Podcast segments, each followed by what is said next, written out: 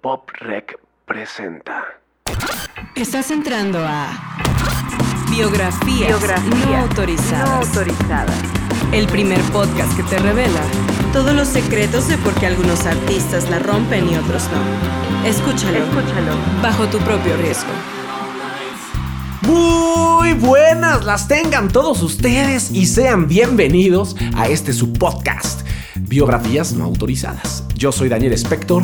Para los que no me conocen, soy productor discográfico del sello Pop Rec. Pero el día de hoy, más que eso, soy su amigo, su compa, su brother, em, su pana, eh, como quieran decirme. Pero más que nada, hoy seré su guía en esta travesía musical para hablar de la banda Sasasa, The Rolling Stones.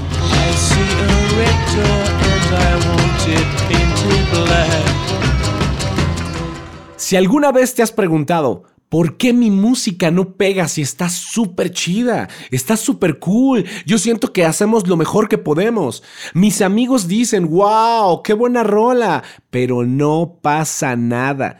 Llevamos cinco años, ya grabamos cuatro discos y no pasa nada. O apenas, por fortuna quizá estás lanzando tu proyecto y sientes que te hace falta algo. Pues déjame decirte que el 99% de los proyectos que deciden salir a romperla como tú, fracasan. Pero eso es porque salen a luchar contra la industria como si se tratara de un día de escuela. Y no, hermano, la industria es una jungla y solo los más inteligentes sobreviven. Escuchaste bien, los más inteligentes. Jamás dije los más talentosos o los más guapos o los más afortunados. No, los más inteligentes. Porque de talentosos, hermano, están llenos los bares. Ahora, ¿qué tienes que hacer? Tomar nota, porque estás en el lugar correcto. Este podcast está hecho para ti, que estás harto de que no pase nada con tu música, de que nadie te ayude, de que sigas gastando dinero y no obtienes nada, de que nada ni nadie te revele ni una maldita pista de qué hacer para mejorarlo. Más allá de narrarte una gran historia, te voy a revelar los secretos más importantes que catapultaron a la fama a The Rolling Stones y te darás cuenta de que haciendo ciertos ajustes en tu proyecto podrás por fin generar ganancias y poner a tu proyecto en el mapa.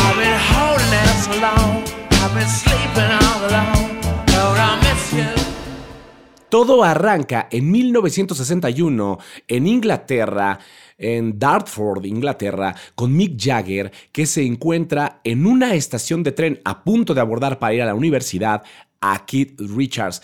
Y como Keith Richards voltea y ve que Mick Jagger lleva unos discos, unos vinilos, se arma la plática, sí, sin pretensiones, más allá de hablar de sus pasiones sobre la música, eh, de lo que había en esos discos, que me parece que era un disco de Muddy Waters o discos de Chuck Berry, que eran música que a ellos les movía. Pues así, sin esas pretensiones absolutas, se empezaba a gestar The Rolling Stones.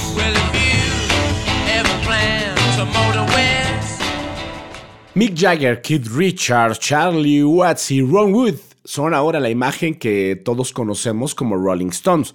Pero déjame decirte que eso no siempre fue así. Mick Jagger y Keith Richards empezaron solitos a hacer sus primeros pininos, como decimos acá en México, sus primeros experimentos con todo tipo de covers, las rolas que les rayaban, que si estaba de moda una rolita de Muddy Waters, pues la covereaban solitos ahí con su guitarra, que sí, créeme que sí ha existido YouTube.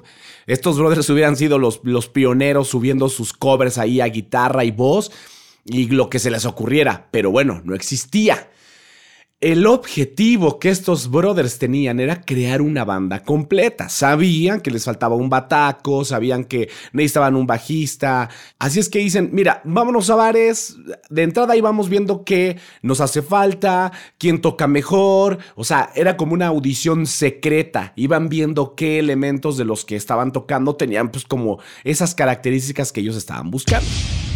Pero no creas que esto fue de, bueno, pues vamos mañana a, ver qué onda el bar de acá a la vuelta de la universidad y ahí sacamos seguro a alguien. No, no, no. Este scouting les llevó un añito. Es hasta 1962, en una de tantas de estas audiciones que se aventaban viendo bandas, cuando se topan una banda que les llama mucho la atención, donde estaba Brian Jones, guitarrista principal de Rolling Stones. Ya sé que muchos se quedaron ahorita así de, pues no dijiste que Keith Richards era guitarrista. No, o sea, actualmente sí es Keith Richards, pero originalmente la guitarra principal de Rolling Stones era el señor Brian Jones. Cuando lo vieron tocar, dijeron, este brother trae lo que buscamos, trae esa maldad en los dedos, queremos este sonido. Así es que terminando ese toquín, se acercaron y le dijeron, oye brother, wow, está de poca lo que haces y nos encantaría que formaras parte de nuestra banda. Y casi casi se ha haber quedado Brian Jones. Ah, sí, ¿cómo se llama su banda? Ellos, ah, bueno, este, eh, banda. Este, bueno, no, mira, no te preocupes, ahorita nada más estamos este, nosotros dos, bueno, ya ahora contigo tres, ya tú, tú ya entraste a la banda, tú ya estás, ¿eh? Tú tranquilo. Eh, se va a poner bueno, vamos a tener mucha droga, muchas groupies, nos vamos a hacer famosos. Así es que yo que tú ni la pensaba, mejor ayúdanos a buscar a los demás integrantes. Yo creo que neta se la vendieron también, que dice Brian, va, va, va, me late, me late la idea, si hay drogas y, y lo demás que dijeron, yo estoy, ¿no? Así es que Brian Jones termina hablando con los otros integrantes de la banda para decirles, aquí tengo a estos brothers, conózcanlos, somos hermanos, van a tocar con nosotros en la banda. Y pues a los otros integrantes no les hizo mucho che chiste. Y dijeron, no, brother, ¿qué te pasa? Yo, si la banda ya está armada, ¿para qué vamos a meter a más? No, pues ya dije, van a estar. Y pues los otros dijeron, ah, pues ya dijiste, pues nosotros también ya dijimos, ahí nos vemos. Y abandonan la banda y se quedan al final, obviamente con, su cometido Brian Jones, eh, ya con Keith Richards y Mick Jagger. Así empieza la banda por fin. Pero sabían que les faltaba un un baterista, un bajista y el nombre. Y de nuevo, aquí entra Brian Jones con sus ideas y les dice, ¿saben qué? Tengo una idea. El otro día escuché una canción de Muddy Waters que se llama The Rolling Stone. Entonces yo estaba en un gran viaje y dije, ¿y si le agrego una S? Y sí, y pues ya sería Rolling pero Stones. ¿Cómo ven? Y ahora estos dos le compran la idea y dicen, ah, va, va, va, está buena la idea, que se llame The Rolling Stones, me late. Y así arranca The Rolling Stones.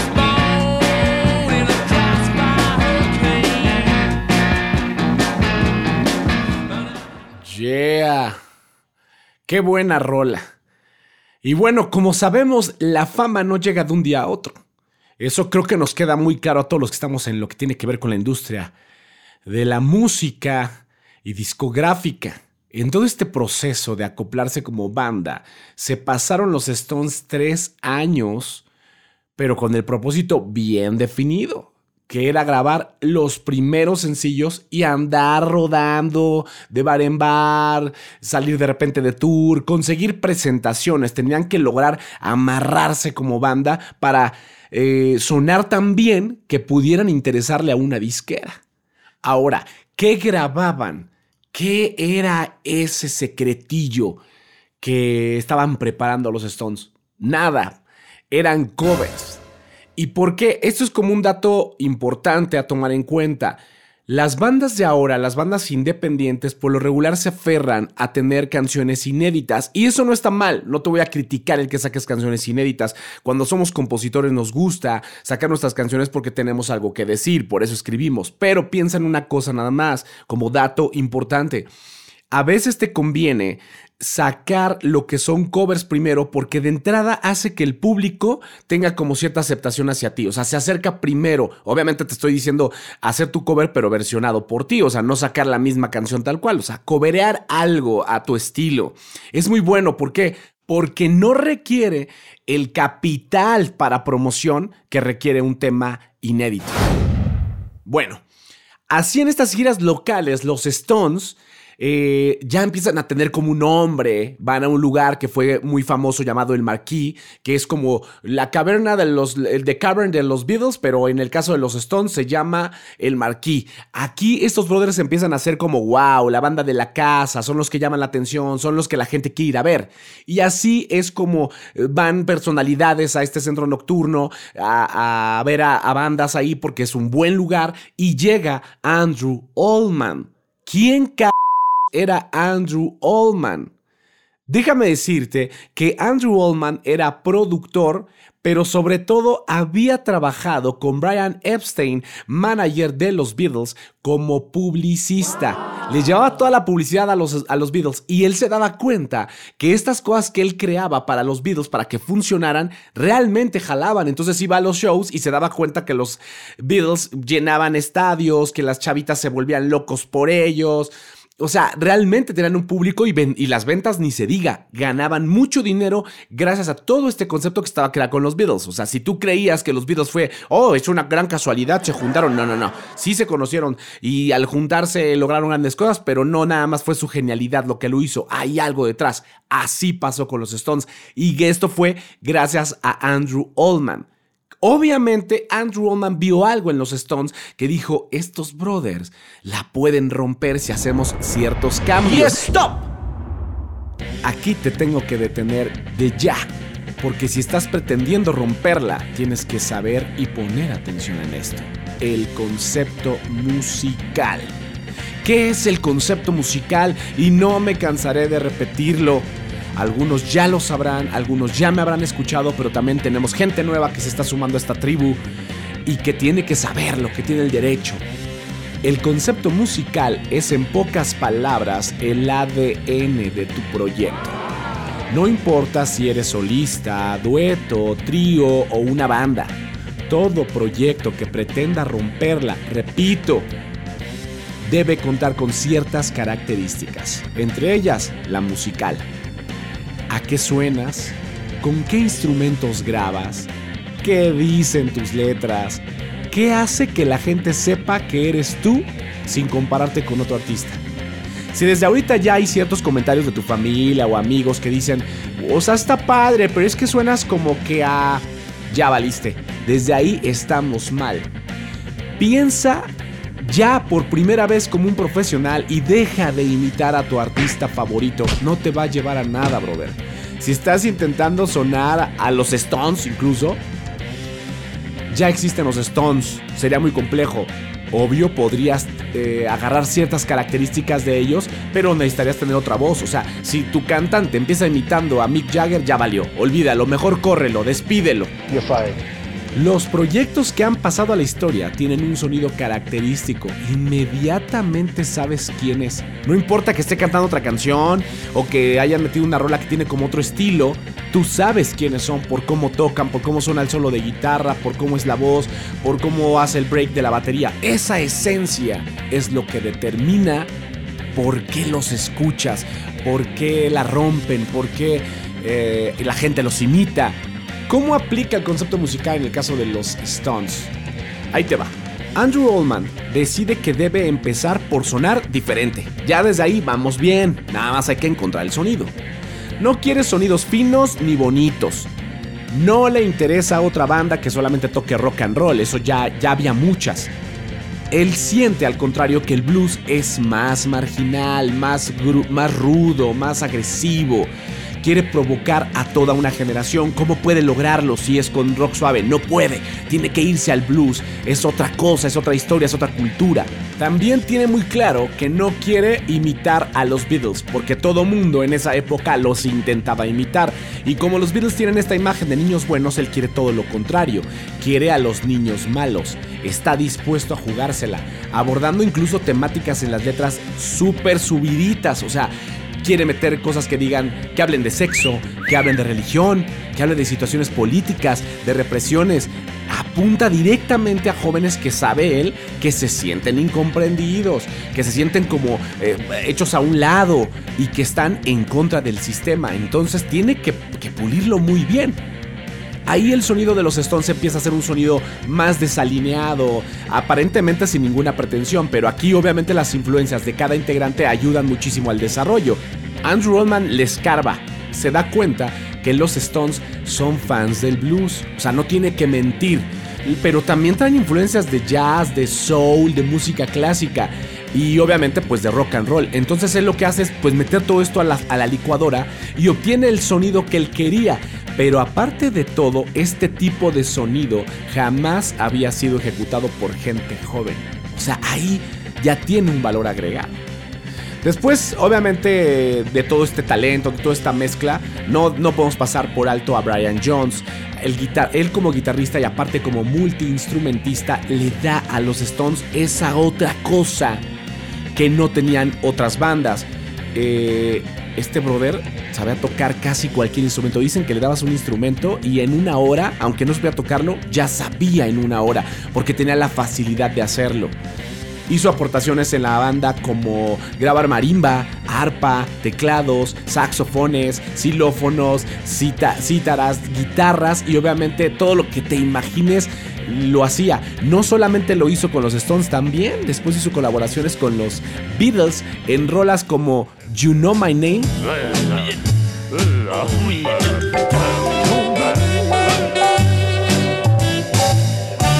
Quizá no sea la mejor interpretación de un saxofonista porque al final de cuentas no era saxofonista, pero ahí te encargo que gracias a eso puede colaborar con más personas, pero a su propio proyecto le aporta otro sonido, entonces ya no es aburrido, no tiene que ser la misma dotación en todas las canciones, pero agrega algo más. Eso es lo que tú tienes que cuidar mucho. Pon mucha atención en el concepto musical.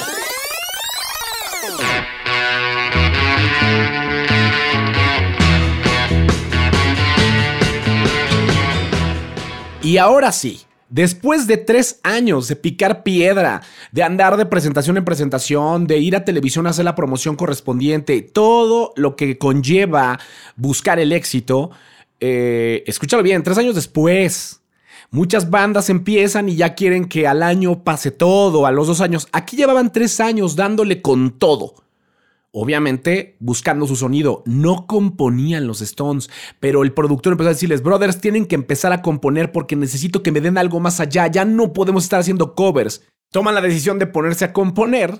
Keith Richards se junta con, con Mick Jagger, que pues eran super brothers, super chiles, empiezan a componer juntos sin saber que de tanto estar tocando juntos, conocerse, saber qué le va a cada uno y buscar un sonido propio, logran Satisfaction.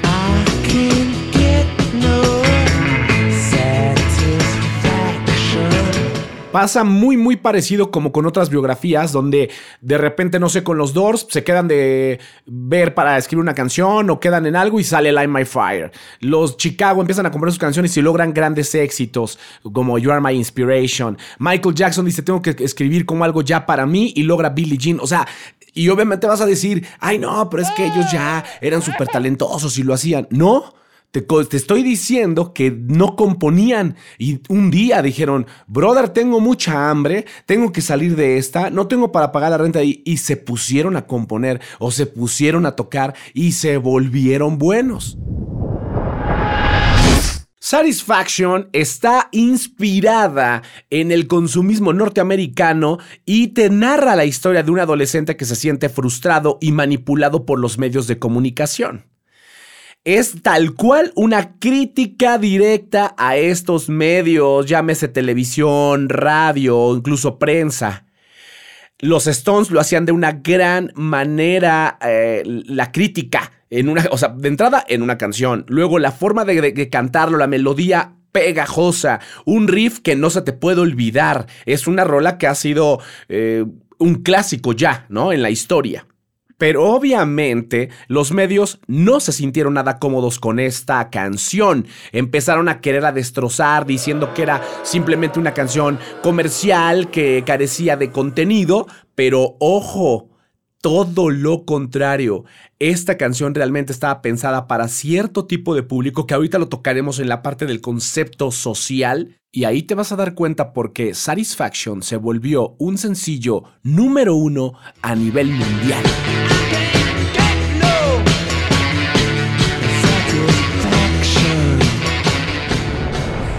Y stop.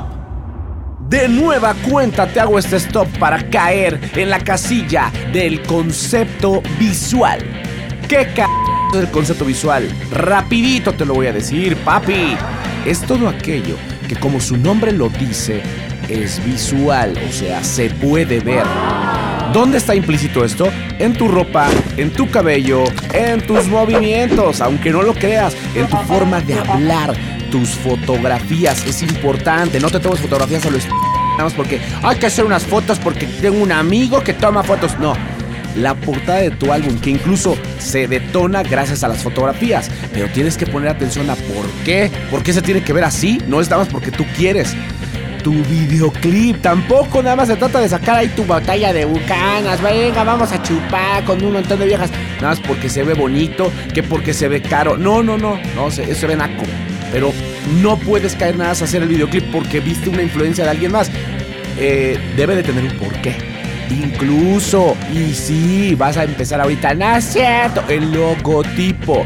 Mira, los Stones tuvieron el logotipo de la lengua mítica que ya todos conocemos nueve años después, cuando Mick Jagger dijo, brother, necesitamos algo que nos identifique, o sea, que sea como la bandera de un país, que luego, luego digas, ah, mira, esa lengua son los Stones. Y obviamente al principio él no sabía que iba a ser la lengua, porque obviamente esto lo platicó con un diseñador en ese entonces, y él explicó, quiero algo que tenga que ver con lo que viene dentro del álbum, con la libertad, con una expresión más juvenil, que sea irreverente. Y este brother se puso a trabajar en ello y surgió la lengua que ahora todo mundo, o sea, que ya representa a los Stones. Y te voy a decir por qué lo representa. Aparte de que tú lo ves y va a haber un concierto y hay un cartel donde se ve la lengua y dices, güey, van a estar los Stones, hay que ir a verlos. Bueno, aparte de todo, representa dinero. Cuando te vuelves una, mar, una banda importante, vamos a empezar por ahí, un proyecto importante, un solista, lo que sea, y hay un logo que te representa, de entrada ya te ayuda en eso, en que te identifiquen. Pero ahora imagínate que te vuelves súper popular y eso se convierte en una marca registrada.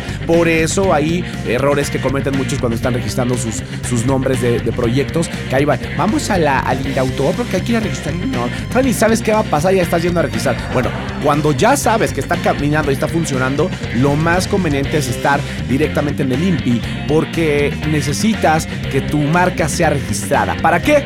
Para ganar dinero, papá. Merchandising.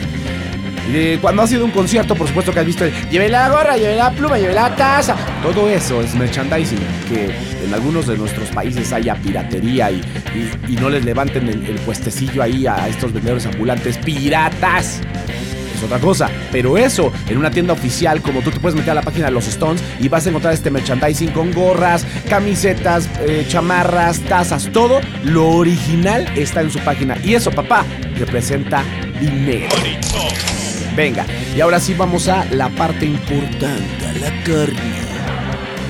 El concepto visual en los Stones se da a partir de que Andrew Oldman se da cuenta que tiene que crear un personaje que cuadre con lo que estás escuchando. Entonces, si él reforzaba esto que está dentro del álbum con lo que vas a ver en el concierto, eh, entonces ya tenemos un doble, un doble play. ¿Por qué? Porque si lo que, te, lo que estás escuchando te gusta y luego eso lo combinas con lo que estás viendo y te gusta, hay más posibilidades de generar más dinero.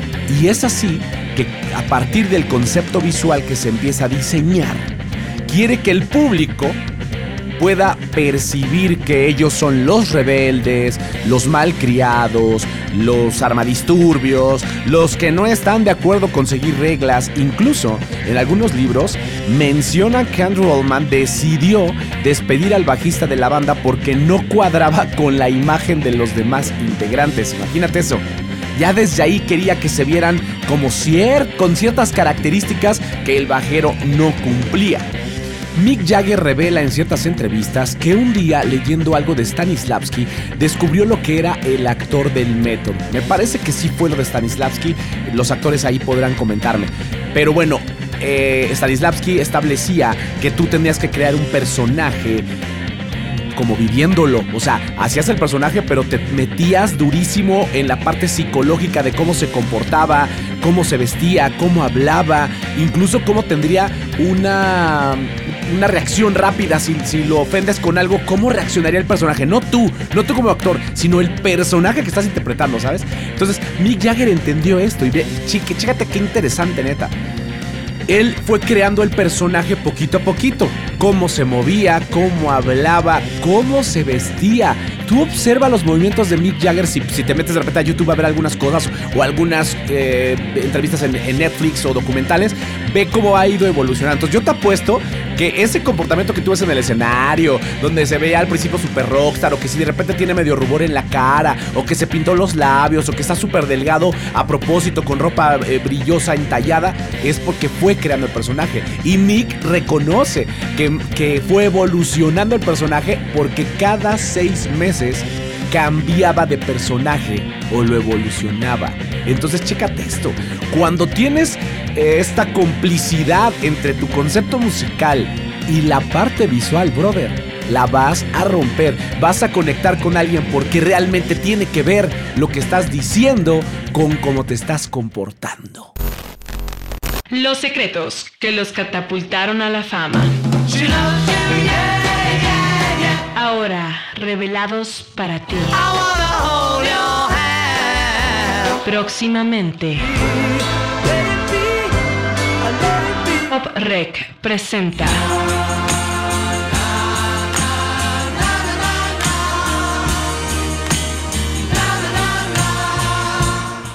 Escúchala, bajo tu propio riesgo.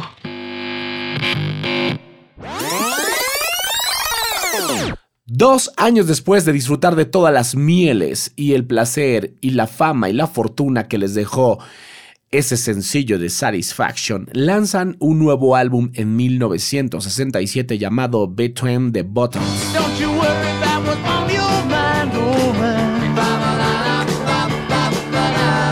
A estas alturas estos señores ya disfrutaban de toda la popularidad y la fama que cualquier terrenal que intenta hacer algo en la música quisiera tener. Bueno, pues ellos ya ya lo disfrutaban. Y les prestan una casa, le dicen, oye, ahí están las llaves de mi casa, brother, ¿por qué no haces una fiestota de las que te gustan a ti?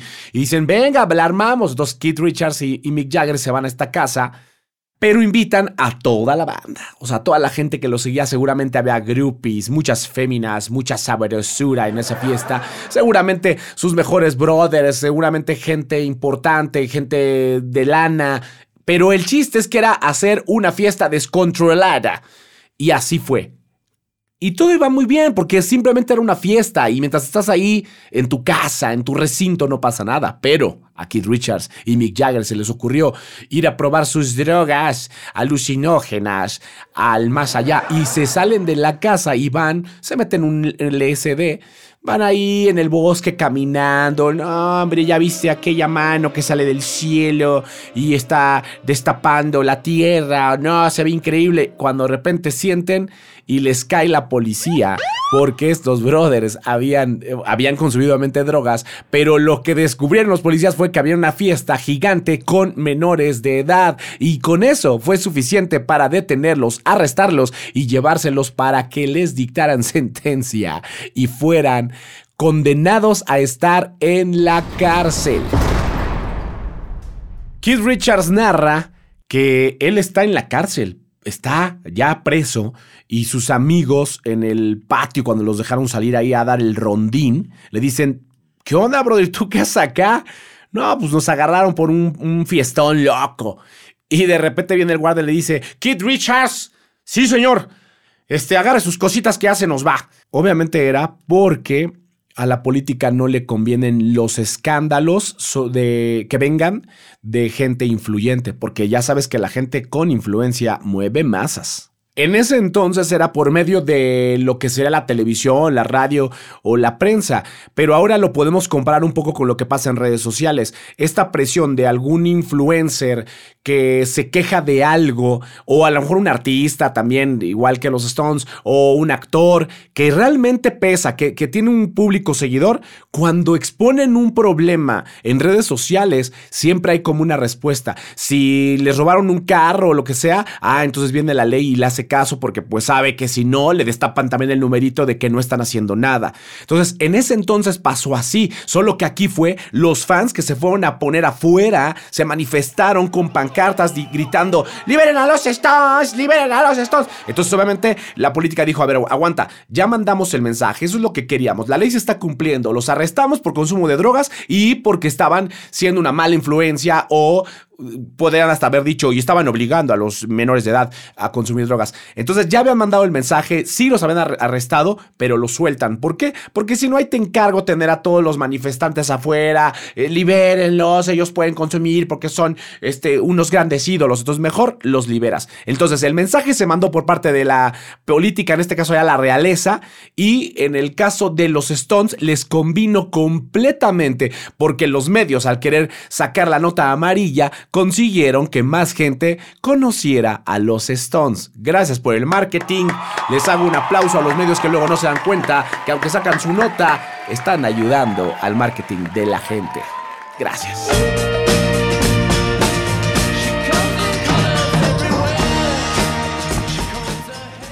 Para finales de 1967 lanzaban otro álbum, esta vez llamado Their Satanic Majesty's Request.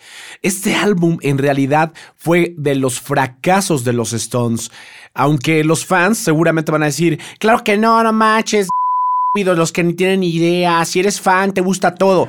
Bueno, las plataformas digitales en este momento, si tú te metes a ver, ya ves que te hacen como insignias de repente por ahí. Y en Apple Music, por ejemplo, te van marcando en un lateral que, cuál es como la relevancia de cada tema, cuál es el más escuchado, cuál es el considerado como un sencillo.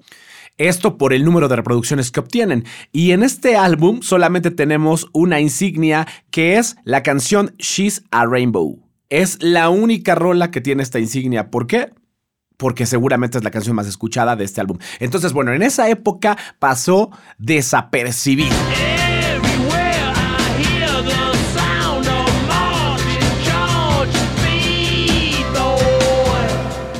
Street Fighting Man, que es lo que estábamos escuchando ahorita, es un sencillo que venía dentro de un álbum que estaban lanzando ya un año después. Para 1968 estaban con este álbum a la venta llamado Bigger's Banquet, con un millón de copias vendidas solamente en Estados Unidos y obviamente habían alcanzado el puesto número 5 en el Billboard.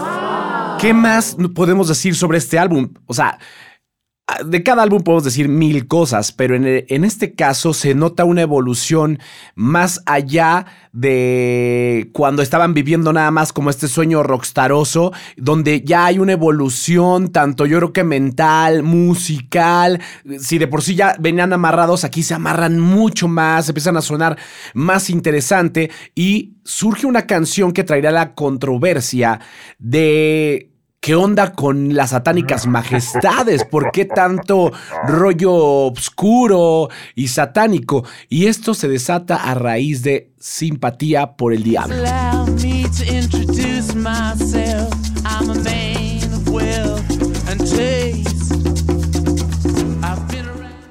Definitivamente se me hace que esta es una rolototota. De ese tipo de rolas que no necesitan eh, tanta promoción ni nada, porque ya de un principio tú sabes que la rola es buena. Incluso, aunque no sepas qué dice, se te hace una muy buena canción. Pero ahorita te voy a decir qué dice. Pero déjame imaginar tantito en esa época. O sea, imagínate para 1968 cómo se vivía y eso que en Europa la gente tenía como la mente más abierta a lo que podemos vivir de repente en Latinoamérica, que ha ido evolucionando. Pero imagínate que en ese momento salga una banda de jóvenes todavía diciéndote simpatía por el diablo. O sea, las mamás religiosas y las familias religiosas, no me quiero imaginar que hicieron de ¿cómo, cómo es Jesús bendito? ¿Cómo estás escuchando eso? Quita, quítalo, quítala. O sea, obviamente, porque se, era un escándalo. Eso es uno de los secretos del éxito también de los Stones. Ahora, ¿qué decía la letra? Ahí te va. Lo que acabas de escuchar que puse ahorita era... Por favor, permíteme que me presente. Soy un hombre de dinero y buen gusto. He estado por aquí durante un largo tiempo. He robado el alma y la fe de muchos hombres. Estaba cerca cuando Jesucristo tuvo su momento de duda y dolor. Me aseguré de que Pilatos se lavara las manos y sellara su destino. Encantado de conocerte. Espero que adivines mi nombre, pero lo que no logras entender es la naturaleza de mi juego. ¡Ay, papaya de Celaya! Discúlpame que me prenda, pero es que aquí había, aparte de todo el concepto que ya hablamos, esta parte realmente conectaba con alguien, tenía un contenido, decían algo, men. Por favor, mínimo agarraban, yo creo que un libro, se ponían a leer y te contaban una historia de lo que venían leyendo. O sea, esos mitos ya después de no, lo que pasa que ellos tenían un pacto con Satanás, eso ya son este, y, de hecho más marketing, que al contrario le ayudaba muchísimo a los Stones o a cualquier banda que haya tenido este tipo de escándalos, pero la verdad es que sí había más conciencia, había más eh, lectura, había más interés por hacer buen material.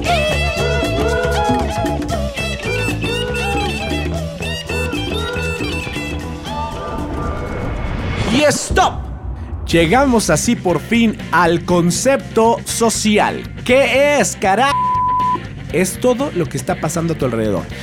Eh, más específicamente, lo que sucede en tu entorno. Me refiero a tu casa, tu trabajo, tu familia, la escuela, qué influencias hay en ese momento, qué pasa en los medios, en este momento ahorita las redes sociales, qué está sucediendo, qué está de moda, qué no. En palabras de Maslow, en su pirámide él lo concibe como la necesidad de pertenecer a un gremio. Eso generalmente al mismo tiempo es como buscando tu propia identidad. Con lo que tú te sientes que va contigo, con lo que encaja, es a donde tú te metes, ¿sabes? Tus amigos están contigo porque tienes una afinidad, empatizas con ellos, tienen a veces los mismos gustos y cosas de estilo. Incluso las cosas que te compras, aunque no me lo creas, te las compras por esto que decía Maslow. Ahora, Tienes que reunir todos estos datos y buscar cuál es tu nicho o cuál es el público, que será como esa tribu que tú estás buscando para mostrarle tu material, que sea gente que piensa igual que tú, o que tenga los mismos gustos, o que comparte contigo ideologías. Si una de tus ideologías es que podríamos tener un mundo mejor si todos nos amáramos y todos ayudáramos al prójimo, bueno, si pusieras eso en una de tus canciones a modo de reflexión, pero le pones una buena melodía, una música original y lo haces todo muy bien, habría personas que se conectarían contigo porque ellos también tienen esta preocupación en la mente o tienen esa idea de deberíamos llamarnos todos, todo lo que necesitas es amor, ¿no? Bueno, nada más para cerrar, antes de irme a la analogía con los Stones, es no puedes crear un producto creyendo que le va a gustar a todo el mundo, ¿eh? Eso es una mal del que te lo haya dicho, por favor, dale un zape, porque eso no es verdad. Tú no puedes intentar que un refresco, que porque es muy bueno o lo que sea, le guste a todos. Tú lo vas a escuchar hasta con tu familia, con tus amigos de tú, ¡ay, sabe bien rico este refresco! ¡Ah, qué rico! ¡Ah, que, que me quita todo! pruébalo. No, what? sabe horrible. ¿Por qué? Porque es gustos. No nos puede gustar a todas las personas lo mismo. Ahora, ¿de qué forma esto camina con los Stones? Bueno, ellos vienen de un lugar llamado Dartford, Inglaterra.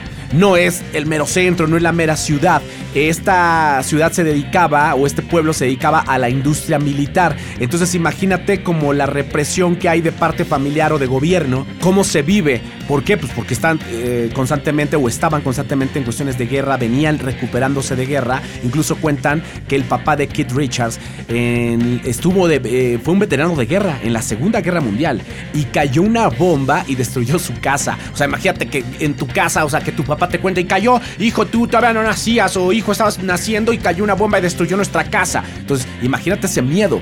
Pero 20 años después las cosas habían cambiado. Aquí pasa mucho como lo que pasó con The Beatles y bandas que crecieron en esa misma época. Eh, es gente que va creciendo, va creciendo, va creciendo y de repente, ¡pum!, llegan a los 20, están trabajando y aunque todavía van al trabajo con sus papás o, a las empresas, empieza a ver como más libertad porque ya tienen lana para gastar, empiezan a buscar algo que les conecte y descubren música que ya es más de libertad, de expresión, tanto para chavitas fresas como lo que pasa con los Beatles, pero en el caso rebelde como lo que pasaba con los Stones. Jagger decía en entrevistas que él se daba cuenta que los jóvenes de su edad buscaban un modo de expresión distinto. Eh, decía que la generación estaba insatisfecha y al estar insatisfecho, esa generación se conectaba con los Stones. Lo que entendieron Mick Jagger y Keith Richards en ese momento que se sentaron a escribir, por ejemplo, Satisfaction, fue precisamente querer transmitir un mensaje de lo mismo que a ellos les pasaba y como percibían este entorno, a ver, vamos a expresarlo en esta rola y mira lo que conectaba. Y llegamos hasta 1969. Tres acontecimientos importantes que cambiarían la historia de los Stones. Por un lado, el lanzamiento de Let It Bleed. Sería el octavo álbum de los Stones y pues les quitaría como este mal sabor de boca de que eh, discos anteriores habían fracasado. Supuestamente, obviamente, en los medios, ¿verdad? A los fans no les parecía esto, pero bueno, según había fracasado. Por otro lado, se unía a las filas Mick Taylor, pero lo más importante es que sustituía a Brian Jones.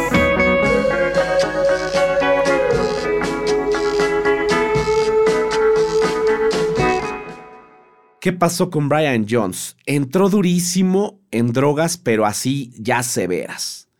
Meses atrás lo habían incluso eh, detenido por posesión de cocaína y, y, le habían dado cárcel. Lo que pasa es que hubo una apelación por medio de sus abogados en la que acordaron que le iban a dar una libertad condicional pagando cierta fianza, pero también le hicieron estudios psicológicos y determinaron no sé si como estrategia fue real, que estaba mal de la chompeta, estaba mal psicológicamente, tenía problemas mentales y de esa forma lo dejan salir con la condición de pagar esta fianza y asistir al psiquiátrico para tratarse ese problema mental.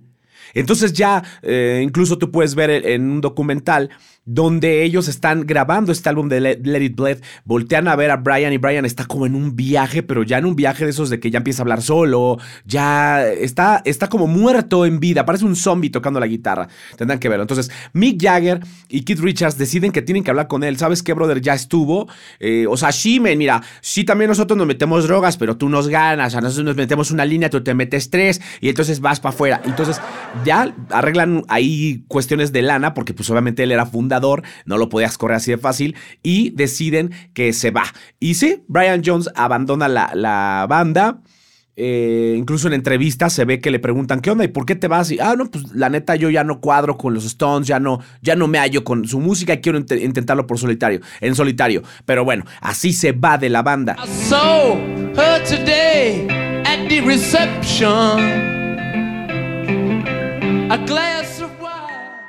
Lo más triste sería en la noche que llegó una llamada al estudio de grabación donde los Stones estaban terminando precisamente este álbum de Let It que con Brian Jones se había quedado a la mitad. Cuando recibieron esa llamada era para informarles que Brian Jones había muerto. La causa de la muerte no se sabe a ciencia cierta. La autopsia reveló que supuestamente fue accidentalmente por inmersión en el agua bajo la influencia del alcohol y las drogas. Otras eh, noticias revelaron que había sido supuestamente porque él sufría asma y al haberse metido a la alberca le dio un ataque de asma y él murió al estar en, en el agua. Pero bueno, es una historia que nadie sabrá, al menos hasta el día de hoy no se sabe, hay muchas especulaciones, pero lo que sí se sabe es que el 3 de julio de 1969 moría Brian Jones y se reescribía la historia de The Rolling Stones.